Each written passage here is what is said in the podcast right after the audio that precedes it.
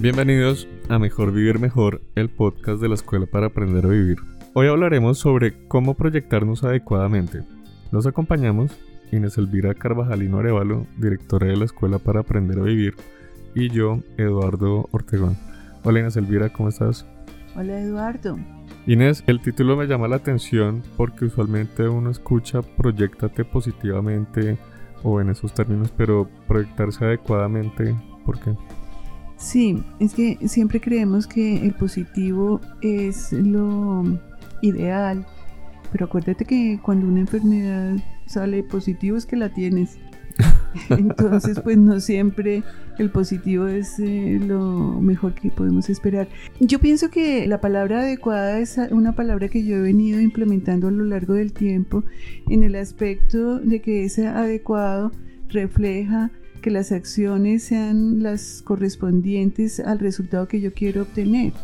Porque pues si yo quiero lograr tener una cosecha de fresas, pues lo adecuado es que siembre semillas de fresa, no de limones, porque si siembro semillas de limones, pues voy a tener, es una cosecha de limones.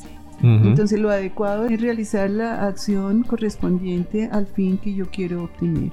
Entonces por eso me parece mejor que esa palabrita adecuado.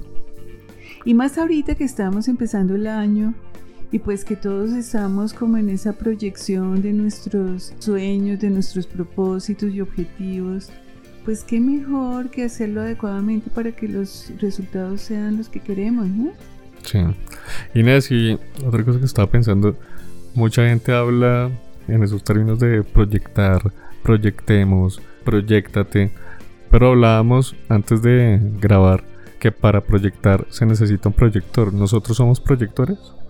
Uy, sí, me parece increíble esta analogía que tú haces porque pues no lo había pensado así como que nosotros seamos proyectores, pero realmente sí, o sea, tienes toda la razón.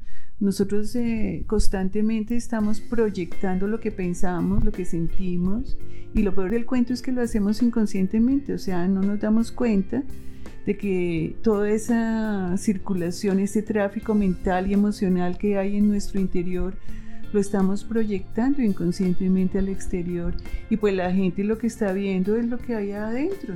Entonces pues si nosotros nos consideramos unos perdedores, víctimas, o estamos tristes y sentimos que nada nos resulta bien, pues inconscientemente lo estamos proyectando a los demás en, la actitud, en el manejo que le damos al día a día, en muchos aspectos, ¿no?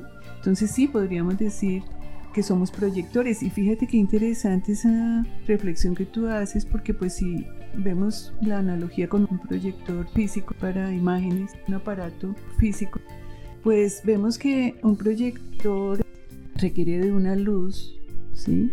Para proyectar en la oscuridad una imagen lo que me lleva a pensar que esa luz que requiere el proyector es nuestra luz interior, esa chispita de Dios que está ahí adentro, esa conciencia, esa divinidad que nos hace creadores.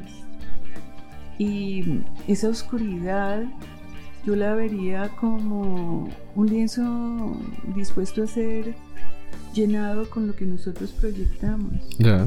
Esa oscuridad es ese vacío en el cual se puede crear cualquier cosa. Sí. Entonces, lo importante es qué imagen vamos a proyectar, porque acuérdate que se proyecta lo que hay en la mente, las ideas, los pensamientos, los sentimientos. Y entonces pues hay que tener cuidado con lo que proyectemos, porque ya tenemos ese proyector que somos nosotros mismos. Tenemos esa luz interior que es esa chispa divina que nos permite ser creadores. Tenemos ese lienzo, ese vacío, esa oscuridad que está lista de ser encendida por esa luz interior para proyectar nuestros sueños, nuestros objetivos, nuestras metas, nuestros anhelos. Lo importante es ver qué es lo que realmente queremos para que lo que proyectemos sea realmente lo que queremos que se concrete que se haga realidad. Porque muchas veces pensamos y creamos cosas que no son las que queremos. Si tú me decías que nosotros somos como bodegas, pues donde Ah, tenemos sí. un montón de información guardada de que muchas veces esas bodegas están oscuras, ¿no? Sí, sí. Eh, y pues que es como esa chispa, esa luz interior la que nos puede iluminar después para poder encontrar lo que queremos. Sí, sí, sí, bonito que te hayas acordado de esa analogía que hicimos el otro día. Sí, sí, yo creo que somos la suma de lo que hemos sido, por lo tanto en cada uno de nosotros existe todos los registros que hemos tenido a lo largo de la existencia. Y pues yo hablaba de esa bodega inmensa porque pues deben ser una cantidad de registros los que tenemos de cada cosita que va pasando, imagínate. Y pues esos archivos, si están en el interior, deben estar como en esa oscuridad que al ser encendida por la chispa de esa luz interior, como tú bien dices, pues nos permite encontrar fácilmente lo que podría ser útil para el proyecto que queremos realizar, porque tenemos tantas cosas y no todas son las que necesitamos para algo definido. Mm, ¿sí? Por ejemplo, tú eres zootecnista, pero al mismo tiempo has tenido experiencia en alimentos y has tenido experiencia en, en turismo y has tenido experiencia en fotografía. Pero si vas a desarrollar de pronto un proyecto de culinaria, o sea, tú tienes que buscar en todo ese bagaje que tienes dentro de tu interior cuáles son los registros que te permiten ser ese chef que va a preparar ese manjar. ujú. ¿sí? Y lo que aprendiste en la zootecnia o en las otras áreas de tu vida, pues no van a ser útiles para lo que tú quieres, que es preparar un plato exquisito. Sí. Inés, bueno, partiendo de la base que para proyectar necesitamos esa chispa, yo creo que hay mucha gente que todavía no ha descubierto esa chispa interior o la tiene por allá refundida y no se ha dado cuenta cómo alimentarlo, cómo pues prenderla. ¿Cómo logramos aumentar la llama pues de esa chispa o, o encontrarla? Wow, esa es una pregunta bien compleja. Yo pienso que volvemos al mismo tema de lo importante que es conocernos a nosotros mismos, ¿no? Y creer en nosotros mismos, porque es que yo pienso que cuando tú no crees en ti, estás en la completa oscuridad, todo lo ves negro, o sea, no, no hay posibilidad de nada. Cuando tú crees en ti, se ilumina ese reflector infinito, inmenso que hay dentro de ti para mostrarte precisamente el poder que hay dentro de ti. Entonces, yo creo que ese interiorizarse uno constantemente en busca del encuentro con uno mismo que le permita descubrirse y reconocerse, ya es un primer paso. El siguiente es creer en uno mismo, creer en el poder que existe en, en uno mismo. Y no voy a entrar como a, a la parte espiritual Ujú. de encontrar eso en ese ser creador de todo, porque es un tema de otro programa. Pero en gran medida, cuando nosotros descubrimos ese poder creador que hay en nosotros, pues todo es posible, ¿no? Todo se hace posible. Entonces yo no sé si mi respuesta haya respondido a tu pregunta. Sí, sí, sí. Sí, gracias. Inés, y otra pregunta que, que tengo. ¿Esa proyección adecuada está referida también a hacer realidad pues, los proyectos o anhelos que tenemos? Pues dicen que un proyecto es el conjunto de ideas o pensamientos o anhelos o sueños que tenemos. Eso es un proyecto, Ujú. que en el momento en que lo proyectamos lo sacamos al exterior. Y en el momento en que lo vamos alimentando gradualmente con la secuencia de acciones correspondientes y adecuadas a materializarlo, se va concretando hasta que finalmente se hace realidad. Ya. Yo no sé si tú alguna vez viste Viaje a las Estrellas. Sí, sí. Bueno, porque ellos tenían la máquina transportadora y, Ah, y a mí me parecía súper chévere. O sea, yo entendí cómo se materializaban las cosas viendo esa maquinita, porque cuando ellos se trasladaban de un sitio a otro, la energía, primero el, cuerpo estaba totalmente denso, material, pero en la medida en que se iban trasladando hacia el otro lugar iban desvaneciéndose. Y en el otro lugar, en el lugar de destino, iba como materializándose. Poquito a poco se iba cargando, cargando hasta que ¡puf! se materializaba y ya estaban en el otro lado.